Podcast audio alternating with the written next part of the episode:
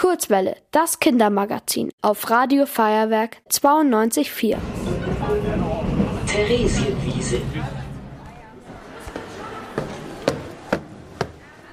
Hallo, ich bin Raphael und ich bin gerade vom Radio Feuerwerk zur Hochschule München gefahren. Da ist ein Vortrag von der Kinderuni. Der Weg dorthin war ziemlich kurz mit den öffentlichen Verkehrsmitteln. Heute in der Vorlesung geht es aber um längere Reisen und Urlaub. Ein anderes Wort dafür ist auch Tourismus. Und was Tourismus mit dem Klimawandel, also der Erwärmung der Erde zu tun hat, erfahren wir jetzt. Psst, jetzt müssen wir kurz aufpassen. Ne? Ich freue mich sehr, dass ihr so zahlreich gekommen seid.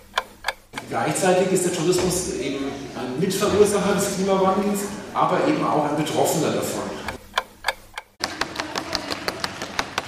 Jetzt sind wir fertig.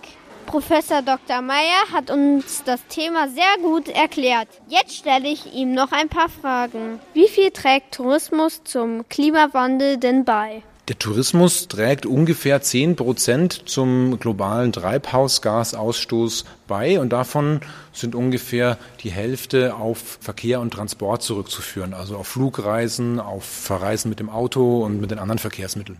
Leidet der Tourismus auch unter dem Klimawandel?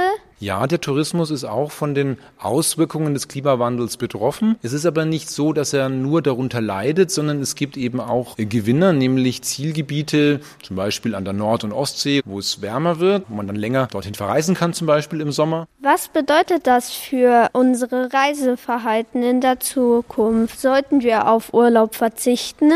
Verzicht ist ja etwas, was viele Leute nicht gerne machen. Deswegen würde ich das anders formulieren. Ich würde sagen, man kann schon in den Urlaub fahren, aber man sollte sich der Verantwortung bewusst sein, die man auch als Reisender hat. Das bedeutet, man sollte sich gut überlegen, ob man wirklich weit wegfliegen muss, ob man überhaupt fliegen muss, ob man nicht länger bleiben kann, anstatt zwei kurze Reisen zu unternehmen und dass man eben möglichst jeweils ein umweltfreundliches Verkehrsmittel wählt und dass man auch zum Beispiel bei der Wahl von Unterkünften oder Restaurants darauf achtet, dass das möglichst umweltfreundliche Betriebe sind. Aber natürlich, wir müssen auch auf die Politik einwirken und auf die Anbieter von Reisen und von Verkehrsmitteln, dass man weniger den Flugverkehr fördert, sondern eben Nachtzüge und andere umweltfreundliche Verkehrsmittel attraktiver gestaltet, auch von den Preisen her. Dankeschön für dieses tolle Interview. Also ich fand diese Vorlesung sehr toll und ich würde dieser Vorlesung eine Note 1 geben. Ich fand am interessantesten das mit dem Gletscherspalten.